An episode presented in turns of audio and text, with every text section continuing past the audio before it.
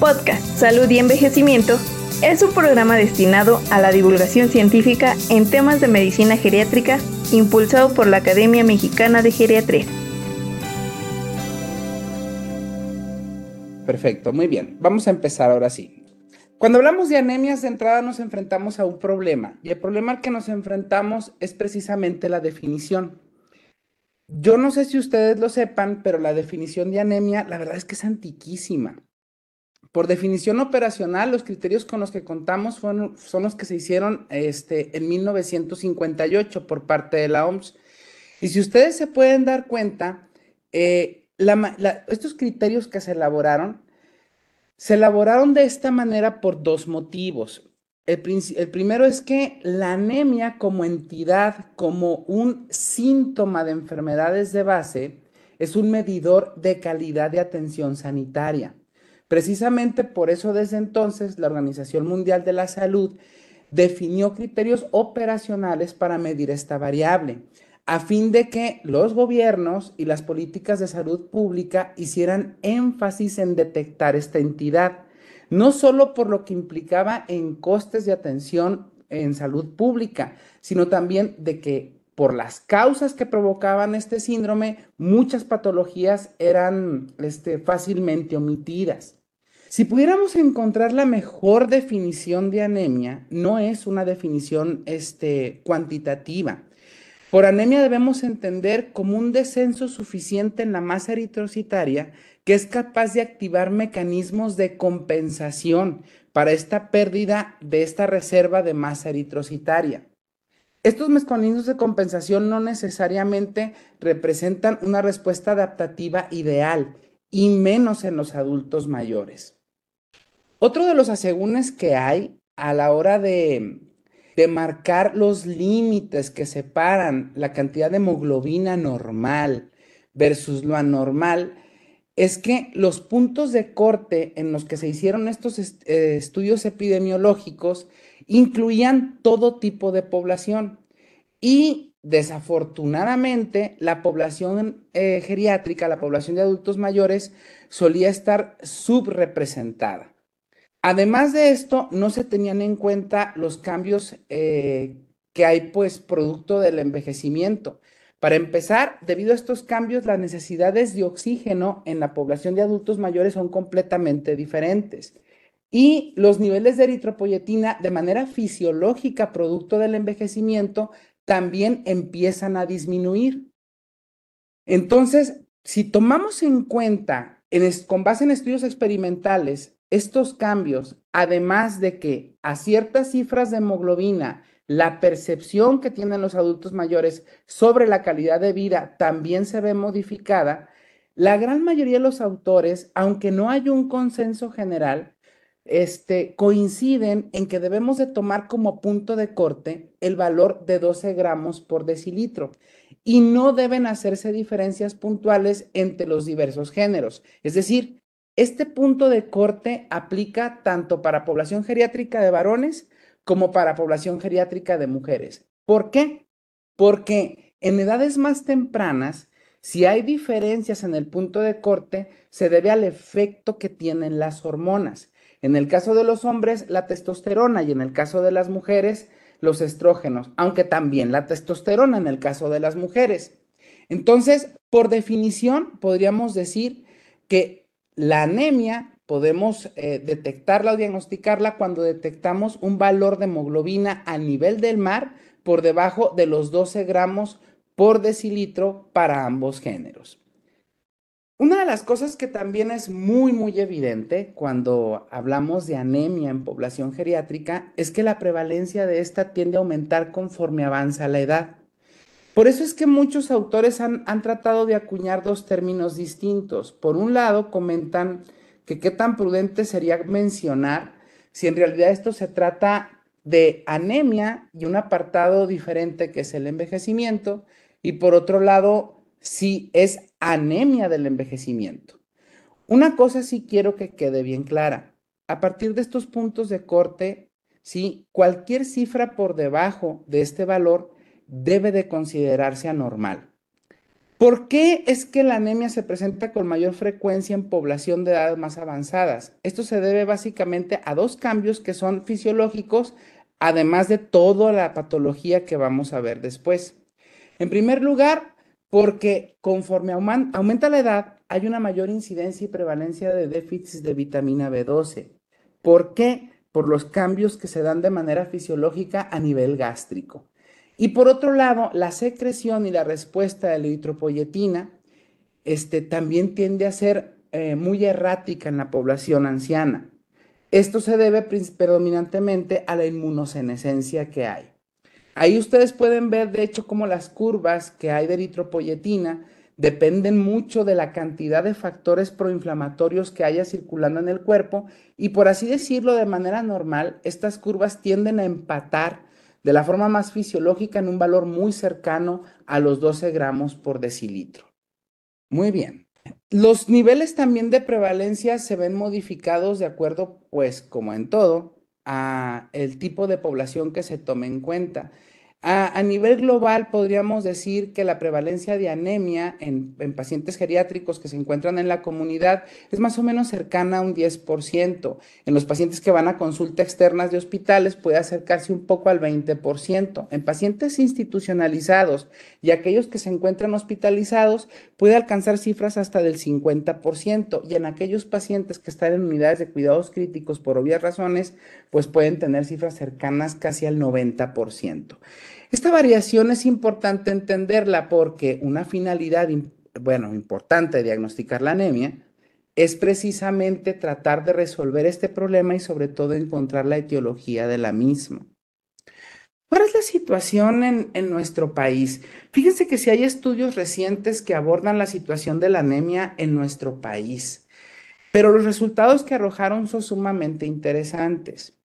Las encuestas de Ensanud han, abordado precisamente este tópico.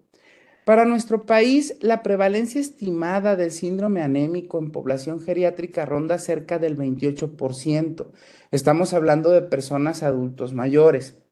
¿Y eh, en quiénes suele ser más prevalente esto? Pues evidentemente en edades extremas de la vida personas sobre todo mayores de 90 años y en aquellos pacientes que tienen comorbilidades, sobre todo diabetes mellitus, pacientes que tienen trastornos neurocognitivos mayores, o sea, el síndrome demencial, y en aquellos efectos de insuficiencia renal crónica. De manera muy peculiar, cuando analizaron la distribución geográfica sobre qué individuos se encontraban con más prevalencia de anemia, parece ser que esto es más prevalente en las regiones del centro y del sur. Quizás esto tenga relación con los hábitos dietéticos que tiene la, mayoría de la población. Para ustedes no es ajeno. Bueno, yo estoy acá en el norte y como ustedes deben de saber, acá la dieta consiste básicamente en tres cosas, que son queso, carne y harina. ¿Sí? Entonces, en el sur se consumen mucho más vegetales y una de las principales fuentes de hierro que sea fácilmente disponible pues para su absorción, pues son los productos cárnicos. Quizás sea por eso, ¿verdad? Entre los autores analizan muchas posibilidades. Pero todavía de forma más interesante, aunque la anemia tiene una prevalencia muy importante, fíjense que la anemia por deficiencia de hierro no es tan prevalente en la población anciana dentro de nuestro país. Si bien es cierto, la deficiencia de este metal llega a ocupar valores cercanos al 5%, ¿sí? La anemia producida únicamente por deficiencia de hierro solamente alcanza, cifras del 2.1%, aunque las cifras totales de anemia hayan aumentado, ya aunque la deficiencia de hierro haya aumentado. Esto puede explicarse por un fenómeno.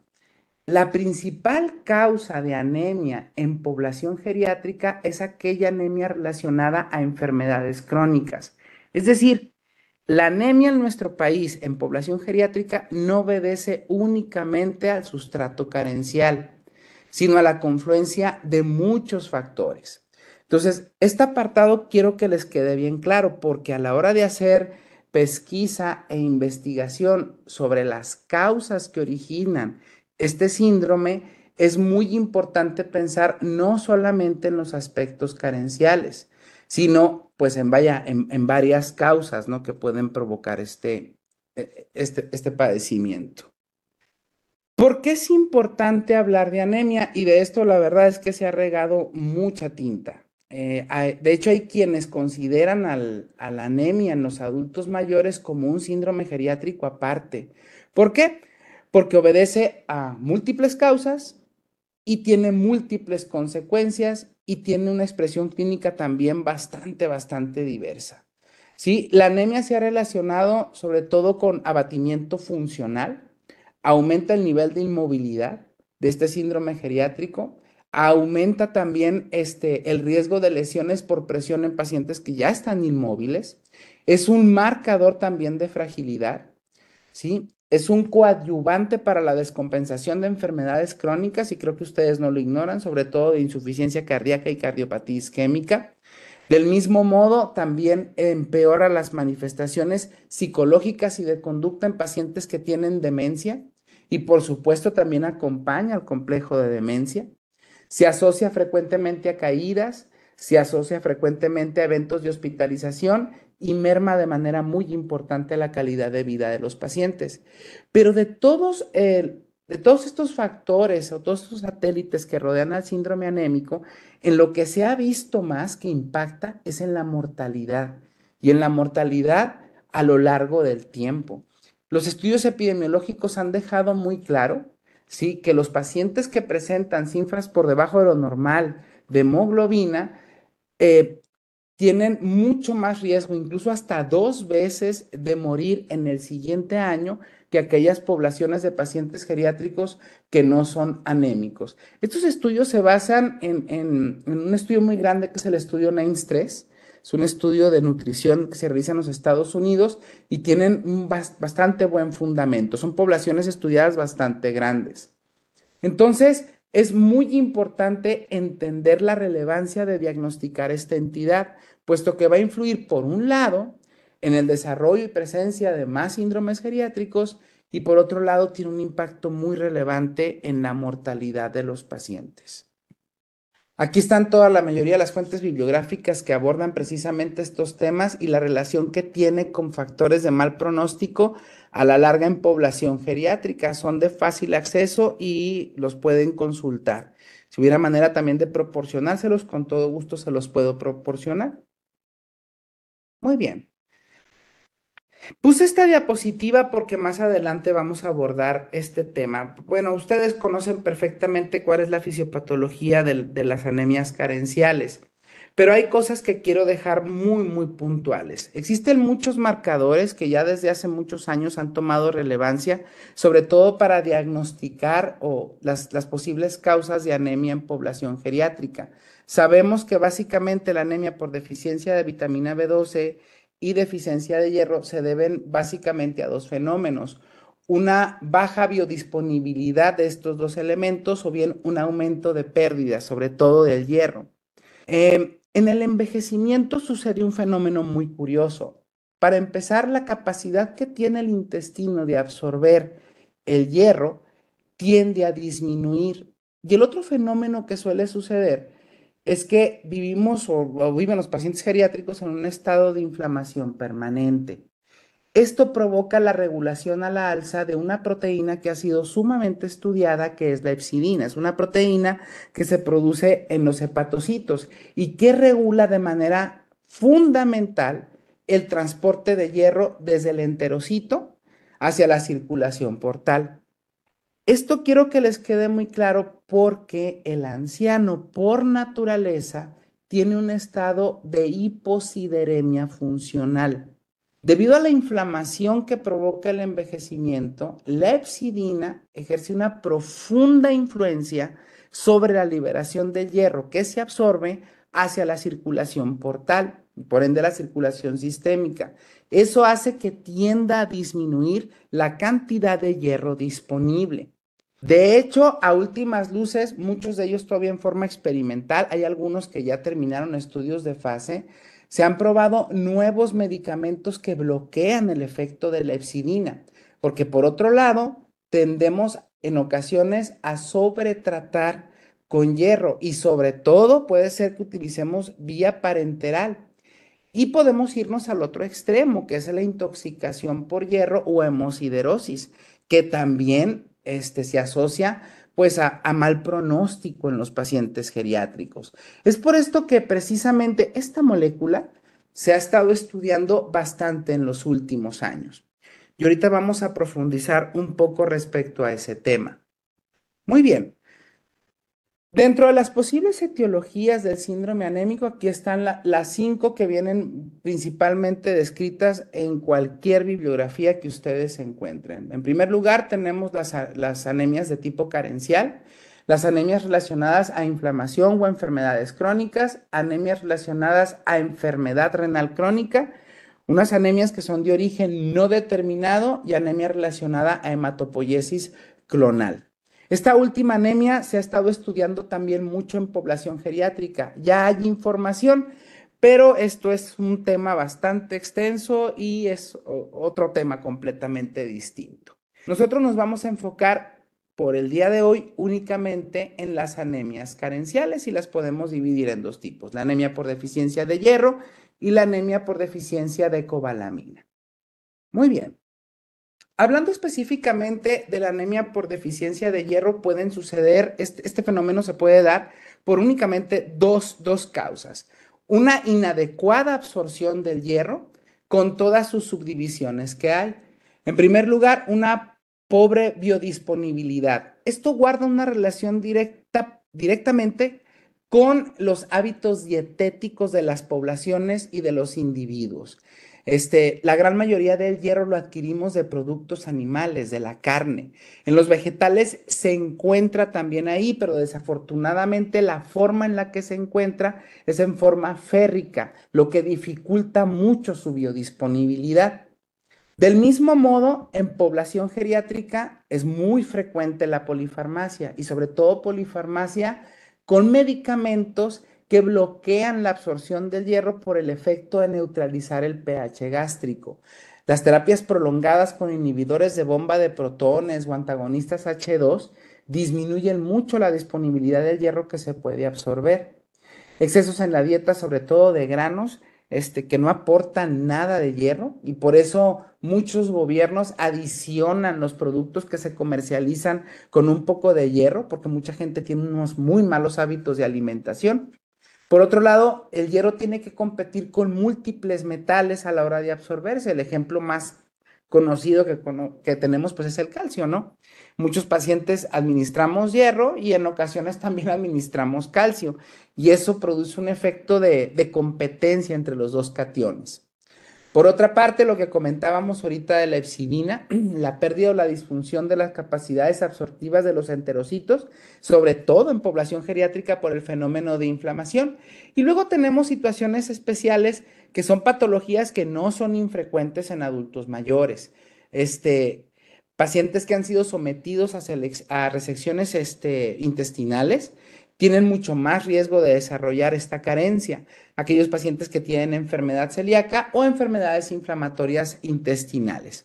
Entonces, pues, como se pueden dar cuenta, pareciera que todo en los adultos mayores, pues, favorece que exista la carencia de este metal eh, en este tipo de pacientes. Bueno, esas son las causas por las cuales el hierro se encuentra en pobre disposición.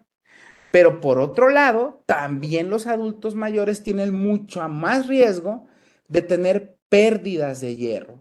¿Por qué? Básicamente son pérdidas a través de aparato gastrointestinal.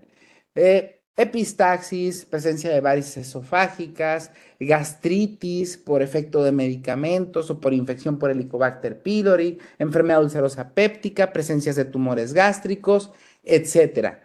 Son muchísimas, hay una miriada de causas en tubo digestivo que pueden provocar este, pérdidas hemáticas. Por otro lado, y no este, menos importantes, están las pérdidas urinarias, sobre todo aquellas relacionadas a problemas tumorales a nivel vesical, que en ocasiones no son perceptibles, pero a lo largo del tiempo, por supuesto que van a generar una carencia de hierro. Del mismo modo, este, padecimientos pulmonares, este, infecciones crónicas, eh, los pacientes tienen pérdidas a través de, pequeñas hemoptisis fraccionadas y por supuesto que también genera problemas. Y otras causas que son menos frecuentes son malformaciones vasculares grandes, Me, hablo de disecciones aórticas, por ejemplo, con aneurismas. Ahí hay, pérdidas constantes también o problemas también valvulares que generan hemólisis. Entonces, básicamente la anemia por deficiencia de hierro se puede dar por cualquiera de estos dos motivos. Muy bien. Ahora bien, teniendo en cuenta los cambios del envejecimiento que hay, conociendo los síndromes geriátricos que acompañan a nuestra población y teniendo en cuenta las patologías tan frecuentes que hay en tubo digestivo en población geriátrica, no debemos olvidar que la expresión clínica de la anemia jamás va a ser pura. Tenemos múltiples mecanismos por los cuales los pacientes adultos mayores presentan anemia. Por eso cuando veamos ahorita el abordaje de diagnóstico, cómo llegar a la conclusión de que posiblemente existe un tipo de anemia carencial, no debemos de perder de vista que puede haber otras causas que acompañen a esta anemia. En esta gráfica simplemente les pongo las principales causas que provocan eh, eh, esta entidad relacionadas a patología del tubo digestivo. Este punto es importantísimo. Es muy frecuente, al menos a mí me pasa, al menos en mi consulta y en mi consulta institucional también, que tenemos pacientes que tienen anemias crónicas y solemos solicitar estudios de extensión enfocándonos en tubo digestivo. Y en ocasiones me he enfrentado ante el reto, por un lado, de compañeros y por otro lado también del mismo paciente, de que si tengo un síndrome anémico persistente de tipo carencial por una deficiencia de hierro, se tienen que someter a estudios, pues sí, invasivos, a fin de buscar la causa. Buscar la causa es fundamental. Y en ocasiones los pacientes dicen, oiga, es que doctor, yo no me quiero hacer una colonoscopía, yo no me quiero hacer una endoscopía. Va a ser un problema al que frecuentemente quizás este, los médicos residentes se puedan enfrentar cuando ya aborden su, su práctica diaria. La verdad es que no es un capricho mío. Esto está perfectamente descrito en las guías de la Sociedad Americana de Gastroenterología. En aquellos pacientes en los que detectamos deficiencia de hierro persistente, está perfectamente justificado y es una recomendación con un grado fuerte de, evidencia, este, buscar intencionadamente afecciones estructurales en tubo digestivo. En pocas palabras, hay que hacer una panendoscopía. ¿Por qué? Porque es muy probable que encontremos cambios estructurales que en muchas ocasiones sí pueden ser resueltos, incluso a veces a través del procedimiento. Por otro lado, en nuestro país la infección por Helicobacter pylori que origina anemia a la larga no es infrecuente, al contrario, es mucho más frecuente. Entonces, dar tratamientos oportunos en población geriátrica restablece rápidamente los niveles de hierro y en consecuencia los niveles de hemoglobina. Esto se lo pongo aquí porque son las guías que están que se publicaron creo que en el 2020 y las cosas siguen sin cambiar. Todo esto partió desde estudios que se hicieron en 1999 con 154 pacientes en los que cerca de la mitad tenían problemas en tubo digestivo. Pueden consultar las guías de la AGA y ahí las van a, van, van a encontrar todos estos niveles de recomendaciones y de evidencias. ¿Cómo es que abordamos para diagnosticar anemias carenciales? Pues pues, la anemia. Lo primero que solemos hacer es documentar la presencia de este síndrome a través de exámenes que pedimos de manera rutinaria o intencionada a nuestros pacientes cuando sospechamos el síndrome. Lo cierto es que la gran mayoría nos vamos a encontrar cifras de hemoglobina porque solicitamos exámenes generales. Cuando los pacientes llegan exhibiendo un síndrome anémico en agudo, la mayoría de ellos van a tener patología grave o llegan con sangrado activo que nos suele ser clínicamente muy evidente y rápidamente los diferimos al hospital.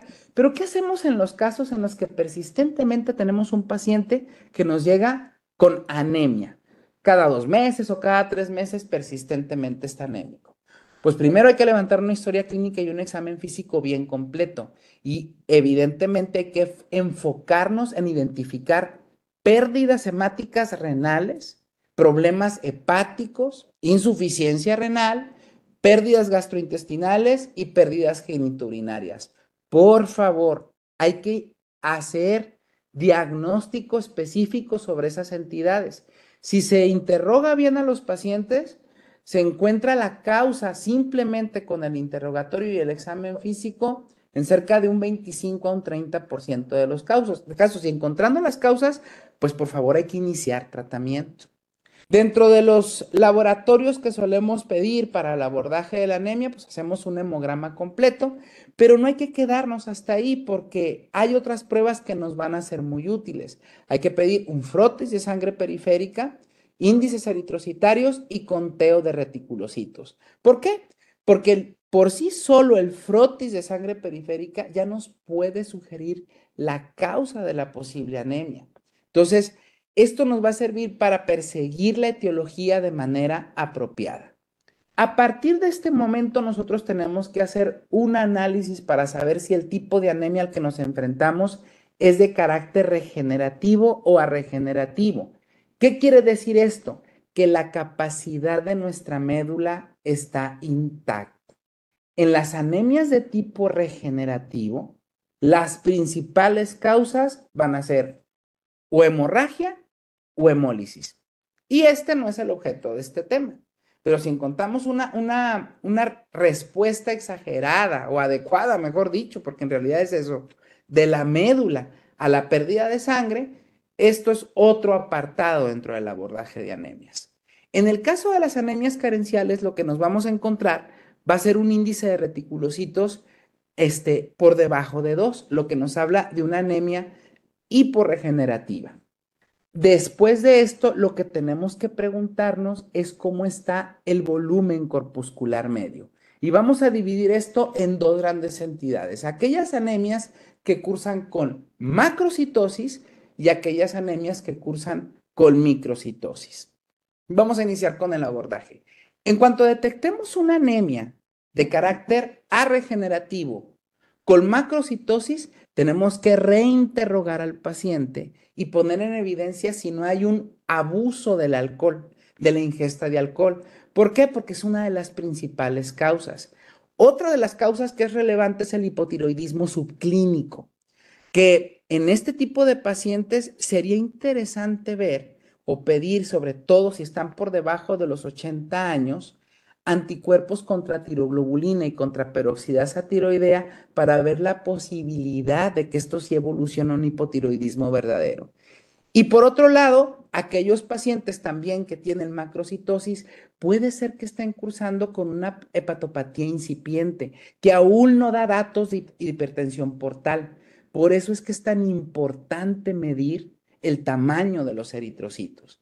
Si hemos descartado estas causas, entonces sí, hay que pedir los niveles de vitamina B12 y de ácido fólico. Si encontramos niveles de vitamina B12 por debajo de 150 picomoles por litro, nos vamos a enfrentar básicamente a una deficiencia de vitamina B12. Y el tratamiento, pues, es con reposición de vitamina B12 por vía oral o por vía parenteral. Ahorita vamos a hablar también de los tipos de vitamina B12 porque hay muchos errores a la hora de tratar este tipo de anemia. Pero ¿qué sucede si tenemos niveles de vitamina B12 y de folato normal detectados en sangre periférica?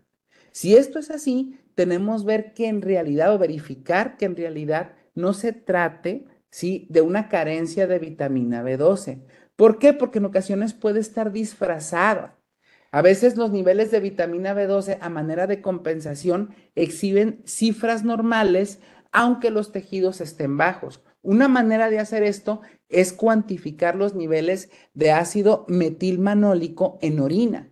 Si encontramos niveles bajos de ácido metilmanólico en orina, pues indudablemente estamos ante una carencia de vitamina B12. Si los niveles de ácido metilmanólico de homocisteína, por otro lado, se encuentran normales, hay que pedir una cinética de hierro para ver si no estamos ante una deficiencia funcional de este cation. Si esto es así, ahorita vamos para ese algoritmo, pero si los niveles de hierro están normales, hay que tener cuidado, porque seguramente la anemia que tiene nuestro paciente es de una causa grave y desconocida y tendremos seguramente que referir al hematólogo para que vea la posibilidad de realizar un aspirado de médula ósea. En cualquier caso, si los niveles de ácido metilmanólico se encuentran normales y la homocisteína se encuentra elevada, esto va a ser lo mismo que tener los niveles de folato por debajo de 7 picogramos por mililitro. En pocas palabras, estamos hablando ante una deficiencia de ácido fólico y por lo tanto el tratamiento tendrá que ser la reposición de ácido fólico a dosis de 5 miligramos por día. Si se fijan, el abordaje enfocándolo de esta manera hace mucho más sencilla la identificación de los pacientes y poder lograr una etiología, al menos desde el punto de vista de la fisiopatología, de la causa de la anemia. Pero, ¿qué hacemos con anemias microcíticas? Cuyo volumen corpuscular medio está por debajo de 80 femtolitros. Aquí tenemos que obligadamente pensar en que no se trate de un problema de insuficiencia renal crónica. Debemos de sospechar que haya falla en la producción de matíes por una deficiencia en la producción de eritropoyetina o una resistencia a los efectos de esta por parte de la médula ósea cuando la tasa de filtrado glomerular se encuentra por debajo de 60 mililitros. Y además tenemos cambios estructurales renales, para eso nos vamos a apoyar con los estudios de imagen. Si descartamos que hay enfermedad renal crónica, tenemos que pedir estudios de cinética de hierro. Y aquí me voy a detener un momento, porque la cinética de hierro, como la conocemos, ya ha cambiado mucho, al menos en otros países. En el lado izquierdo son los valores que ustedes y yo estoy acostumbrado a que nos reporten cualquier laboratorio. Pedimos niveles de hierro sérico, que es la sideremia, la cantidad de ferritina, el porcentaje de saturación de transferrina y la capacidad total de fijación de hierro. Estos valores, cualquier laboratorio de fácil acceso se los puede proporcionar. Pero en centros mucho más especializados y en algunas eh, eh, universidades que se dedican a estudios de investigación, en la cinética de hierro también incluyen niveles de epsidina. Aquí en México no se hacen de manera rutinaria. Este, uno que en Estados Unidos empieza a hacer más es el receptor soluble de transferrina, la protoporfirina zinc y el contenido de hemoglobina en reticulocitos.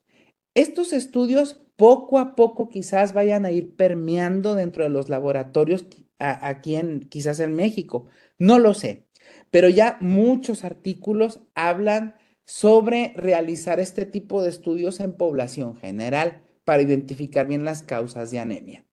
Entonces, nada más para que los conozcan, sepan que existen y que están ahí y que tienen utilidad muy, muy bien ya documentada. Cuando tenemos cinética de hierro, nosotros nos podemos enfrentar a tres escenarios distintos.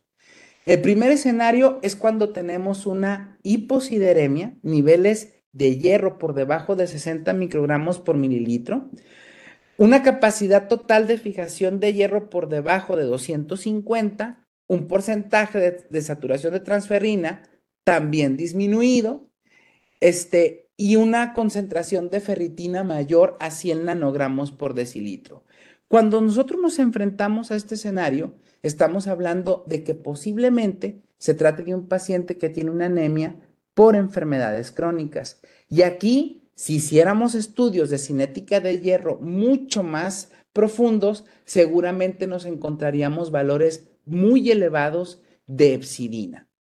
Idealmente, este tipo de anemia se trataría con medicamentos que bloqueen el efecto de la epsidina, pero a la fecha la verdad es que son sumamente costosos y se reservan para situaciones especiales. Lo que nos puede ser útil es utilizar eritropoyetina a dosis de muy pequeñas incluso que van de 50 a 100 unidades por kilogramo de peso de una a tres veces por semana. Por otro lado, podemos enfrentarnos a otro escenario en el que la concentración de hierro sérico se encuentre elevada, la capacidad total de fijación de hierro se, encuentre entre 250 y 400 microgramos por mililitro, el porcentaje de saturación de transferrina también esté elevado y la concentración de ferritina oscila entre 15 y 100. Cuando tenemos este tipo de cinética de hierro, indudablemente estamos a una deficiencia de hierro. Y deberemos también descartar si hay deficiencia acompañante de vitamina B12 o de folato. ¿Sí? Si en dado caso, ¿sí? esta respuesta al tratamiento con vitamina B12 y hierro no es satisfactoria, entonces habrá que derivar al hematólogo. Generalmente los estudios de seguimiento los hacemos dos meses a tres meses después de iniciar el tratamiento, a fin de que busque otra posible causa con los hallazgos que hay en la cinética de hierro. Y por último, la carencia total de este metal se ve evidenciada por sideremia baja, la, la capacidad total de fijación de hierro sumamente incrementada, al igual que la saturación de transferrina y una ferritina por debajo de 15 nanogramos por mililitro. Esta es la anemia como tal que conocemos por deficiencia de hierro y su tratamiento será con hierro oral o parenteral. Una cosa muy importante nada más, los niveles de ferritina suelen ser sumamente engañosos en población geriátrica porque tienden a elevarse y modificarse constantemente en presencia sobre todo de infecciones. Esto es algo nada más a tener en cuenta cuando estudiamos población de adultos mayores. Muy bien. ¿Qué sucede con el tratamiento del déficit de cobalamina? Bueno, primero, la causa principal de, anemia perniciosa o de deficiencia de vitamina B12 casi siempre se debe a ingestas inadecuadas o malabsorción de vitamina B12 casi siempre debida a trastornos del aparato gastrointestinal. De manera muy importante, y en esto quiero hacer hincapié, son los efectos que tienen algunos medicamentos sobre el metabolismo de la vitamina B12. Y estas son cosas de las que también se ha estudiado bastante. Y por último, puede ser también que existan alteraciones en el transporte de las vitaminas debido a, deficiencia de transcobalamina. Esto, la verdad es que no lo vamos a ver en población geriátrica, estos son trastornos genéticos y se detectan o al menos eh, emergen pues clínicamente en edades muy pequeñas. Muy bien. Generalmente hablamos de deficiencia de, cobalamina. Este, cuando esta deficiencia eh, se presenta, no suele acompañarse nada más de manifestaciones hematológicas en la analítica, también suele acompañarse de otros problemas que van de la mano, ¿no? La deficiencia de vitamina B12 se acompaña también de síntomas neurológicos como parestesias, entumecimientos, alteraciones en la coordinación motriz, problemas de memoria, problemas cognitivos, cambios en la personalidad, etc. Vamos a hablar un poquito también de los fármacos. La verdad es que subestimamos la prevalencia de carencia de vitamina B12 y la subestimamos porque no tenemos en cuenta el efecto de los medicamentos. Para empezar, en los estudios que hay de prevalencia es estimado de que personas mayores que portan diabetes mellitus cerca del 30% tiene una deficiencia real de vitamina B12. Y esto se debe principalmente a que la metformina bloquea directamente la absorción de esta vitamina. De hecho, en cuanto se empieza el tratamiento con metformina, hay un descenso de más del 50% en los niveles de vitamina B12 a los seis meses de iniciado el tratamiento con el hipoglucemiante. Y si los pacientes no tienen ingesta adecuada o no reciben suplementación, puede llegar a haber una carencia total y sintomática con los efectos que veíamos en sistema nervioso central a los cinco años de iniciado el tratamiento. La verdad es que no hay un consenso, ¿eh? no hay un consenso al menos de lo que yo estuve investigando y leyendo recientemente. Sigue sin existir un consenso. Primero, cada cuándo hay que pedir a pacientes que están en tratamiento con metformina niveles de vitamina B12. La mayoría de los autores coinciden en que sería prudente o razonable solicitarlo cuando menos cada dos años. Por otro lado, otros medicamentos que conocemos que forman parte de la polifarmacia de nuestros pacientes son los inhibidores de bomba de protones y los antagonistas H2. Estos inhiben directamente la absorción de esta vitamina por bloqueo este del factor intrínseco. Entonces, en pacientes que toman en grandes cantidades y de manera continua inhibidores de la bomba de protones, también pareciera razonable medir niveles de vitamina este B12 cuando menos cada año. Y por otro lado, aquellos pacientes que, toman tratamientos con colchicina, también este, se hacen recomendaciones sobre cuantificación de vitamina B12 pero no se ponen de acuerdo los autores cada cuándo se deben de hacer este tipo de determinaciones. Entonces, este apartado sí quería tocarlo porque frecuentemente, o sea, nos enfrentamos a este tipo de pacientes en la consulta. Muy bien. ¿Cómo hay que administrar la cobalamina? Híjole, Cuando hablamos de complejo B, a todo mundo de nuestros pacientes les encanta el complejo B. La mayoría de los pacientes piensan que el complejo B es la panacea para todo, eso es una realidad. ¿eh? Y hay gente que tiene el masoquismo de inyectarse ciertos compuestos cuyo nombre comercial conocen quizás ustedes mejor que yo, una vez al mes durante toda una semana o cada tres meses o cada cuatro meses. Primero hay que hacer aclaraciones sobre el tratamiento con vitamina, con vitamina B. En el mercado existen dos maneras en que, en que podemos administrar la vitamina B, en forma de cianocobalamina e hidroxicobalamina. Es muy importante tener en cuenta esta, esta división porque la posología de las dos es completamente diferente.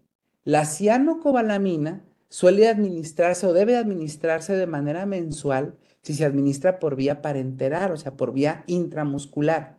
Y la hidroxicobalamina su administración debe de ser trimestral porque la biodisponibilidad es completamente diferente. Y hay combinaciones de cada una de ellas en presentación vía oral.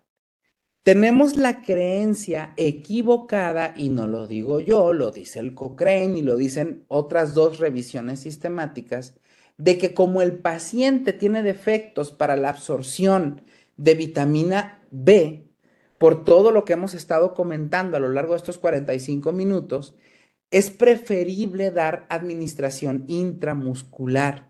Creemos que tiene pobre biodisponibilidad porque depende mucho del factor intrínseco y tiene que absorberse predominantemente en hilio terminal. Pero la verdad es que la evidencia actual sugiere que existe un fenómeno de absorción pasiva a lo largo de todo el tubo digestivo, desde el estómago hasta el ilion. Entonces, de lo que tenemos que asegurarlos es que las dosis sean adecuadas. Es conveniente dar, y ahorita vamos a hablar precisamente de cómo debe administrarse la posología, altas dosis dependiendo del grado de deficiencia o carencia que tenga el paciente. ¿Cuál eh, medicamento, cuál tipo de, de vitamina B12 debemos indicar? Pues tenemos que tener en cuenta, por un lado, las características de nuestro paciente. Hay pacientes que se les dificulta la deglución, hay pacientes que les irritan este, los complejos B. Eh, por otro lado, el costo es mucho más barato suplementar vitamina B por vía oral que por vía intramuscular. ¿Y por qué no las preferencias de los pacientes? Digo, hay, hay gente a la que le gusta estarse inyectando. Hay gente que preferimos no hacerlo. Ya ustedes decidirán junto con su paciente qué es lo que quieren hacer. ¿Cómo debe de administrarse? En el caso de pacientes que cursen con anemia grave por deficiencia de esta vitamina y que además tengan alteraciones neurológicas, aquí sí no hay discusión. La vía de administración tiene que ser parenteral. ¿En qué dosis? Se recomienda que se apliquen mil microgramos por vía intramuscular o subcutánea de manera diaria durante siete días de cianocobalamina, seguido de mil microgramos intramuscular cada semana por ocho semanas. Y después, se quiere aplicar mil microgramos de hidroxicobalamina cada tres meses por cuatro dosis. En el caso de que se trate de anemias leves, perfectamente se puede dar la suplementación por vía oral. Por favor, revisen, porque la verdad es que hasta que no nos enfrentamos a este problema, no somos curiosos revisen la cantidad de cianocobalamina o hidroxicobalamina que traen las formulaciones comerciales e institucionales. Créanme que si lo hacen, se van a llevar muchas sorpresas. Hay marcas comerciales que conocemos todo mundo que ni con, una tableta muy apenas reúnen la dosis de requerimientos diarios y mucho menos deben de ser utilizadas para tratamiento de deficiencias o carencias. Entonces, en el caso de anemia leve, mil microgramos vía oral o mil microgramos por vía intramuscular cada mes. No es necesario martirizarse diario cada tercer día. En el caso de anemia perniciosa, también se recomienda por vía intramuscular mil microgramos por semana por cuatro, este, por cuatro semanas de cianocobalamina o bien mil microgramos intramusculares por mes o mil microgramos intramusculares de hidroxicobalamina cada tres meses. Esto es como dosis de mantenimiento. La anemia perniciosa suele ser una anemia de, carácter muy insidioso y no suele dar síntomas muy intensos, y merma la calidad de vida. pero no suele dar, suele dar síntomas muy intensos. Muy bien, este es el apartado de evaluación y manejo de la carencia de vitamina B12. Ahora vamos con el hierro. En la práctica diaria, igual que con la vitamina B12, tenemos una cantidad enorme de sales de hierro. Yo creo que hay chorros de marcas, tanto a nivel institucional como a nivel este, eh, nuestra práctica privada. La verdad es que cuando se han hecho muchos metaanálisis, no existen ninguna diferencia entre el tipo de sales que se administran por vía oral, hablo del hierro oral, para el tratamiento de la anemia ferropénica. En general, como regla, debo decir que preferimos utilizar sales ferrosas a las sales féricas por la biodisponibilidad que tienen. Las sales ferrosas tienden a absorberse mucho mejor. El problema a la hora de administrar hierro oral es que nuestros pacientes básicamente no lo toleran. Y tengan en cuenta una cosa, la tolerancia del paciente, aparte de depender de las características que tenga este como pacientes, van a depender de la cantidad de hierro elemental que contenga el comprimido. A mayor hierro elemental, menos capacidad de tolerancia para los pacientes. En el caso de algunas preparaciones de hierro aminoqueladas, eh, suelen aumentar mucho más la biodisponibilidad. Esto es importante reconocerlo porque los tiempos de tratamiento los podemos reducir si se va a dar tratamiento con hierro vía oral. De en vez de ser hasta seis meses, poder reducirlo hasta tres o cuatro meses. Y otra de las cosas, ¿cuántas veces no nos ha tocado que nuestros pacientes nos hacen trampa? Oiga, doctor, me recetó hierro oral, pero ¿qué cree? Este, me lo tomo un día sí y un día no, porque mi pancita no aguanta. Bueno, la verdad es que los regímenes de días alternos sí han demostrado que funcionan en el caso de anemias leves y son mucho mejor tolerados por los pacientes. Y los pacientes también hacen mil y una estrategias para tolerar el hierro. Otra de las que suelen hacer es que lo toman con productos con calcio, como leche. Y hay estudios también que mencionan que aunque la biodisponibilidad del hierro se reduce, sí mejora las cifras de hemoglobina, aunque se administre de esa manera. De cualquier forma, la regla básica es consumirlo en ayunas, si es posible con algo ácido o adicionando un poco de vitamina C, siempre y cuando el estómago de los pacientes lo tolere. Y aquí vienen algunas estrategias, como les comentaban, este, para mejorar la efectividad del hierro y para mejorar la tolerancia. Estas las encuentran en cualquier bibliografía y es bueno tenerlas en cuenta. Muy bien. Hierro parenteral que también esto es algo que en lo que insisto mucho con mis, con mis alumnos en la residencia y con mis alumnos en pregrado. El hierro parenteral cada vez cobra más popularidad para tratar anemias que son de moderadas a severas. ¿Por qué? Porque el hierro parenteral soluciona el problema de manera muy rápida, de manera muy efectiva y con mucho menos efectos secundarios en los pacientes. ¿Cómo es que tratamos de manera parenteral a los pacientes? Lo primero que hay que hacer es calcular el déficit total de hierro. Y hay que hacerlo pues empleando la fórmula que conocemos desde hace muchos años, que es la fórmula de Ganzoni. Por favor, y esto es algo también que suele ser frecuente, sobre todo con, con, con, otras especialidades, administran infusiones de hierro en pacientes que a lo mucho alcanzan a suplir los depósitos. A veces veo infusiones colocadas de 500 miligramos. En la misma fórmula, y les hago hincapié, ahí dice, hay que sacar el déficit de hierro y sumar 500 miligramos de hierro que representan los depósitos. Muchos pacientes que tienen pérdidas constantes, reponiendo 500 miligramos por vía parenteral, ni siquiera alcanzamos para los depósitos. Otra de las cuestiones también a tener en cuenta es que se pueden presentar reacciones adversas. En pacientes que nunca han recibido tratamiento parenteral con hierro, es conveniente premedicar únicamente con paracetamol. Pero si por algún motivo tenemos que estar administrando infusiones repetidas, la mayoría de los médicos o de las personas que han escrito sobre esto recomiendan sí premedicar. ¿Con qué? Con paracetamol, además de agregar difenidramina e hidrocortisona. ¿Por qué? Porque los efectos secundarios del hierro eh, son algo molestos, doloroso, náusea, cefalea, vómitos, en ocasiones puede haber diarrea y quizás con la premedicación puedan verse atenuados. Cuidado con el efecto nada más de la difenidramina en pacientes que tengan antecedentes de delirium o demencia porque pueden precipitar una crisis. Ojo, dosis máxima semanal, mil miligramos. Y por favor, que no les pase lo que a mí en algún par de ocasiones me ha pasado. No administren infusiones de hierro en pacientes que cursen con infecciones activas. ¿Por qué? Porque precisamente el objeto de la epsidina, de disminuir la disponibilidad del hierro en la sangre, es disminuir este cation como sustrato para la replicación bacteriana. ¿Sí? Créanme, he aprendido esto a base de dolor.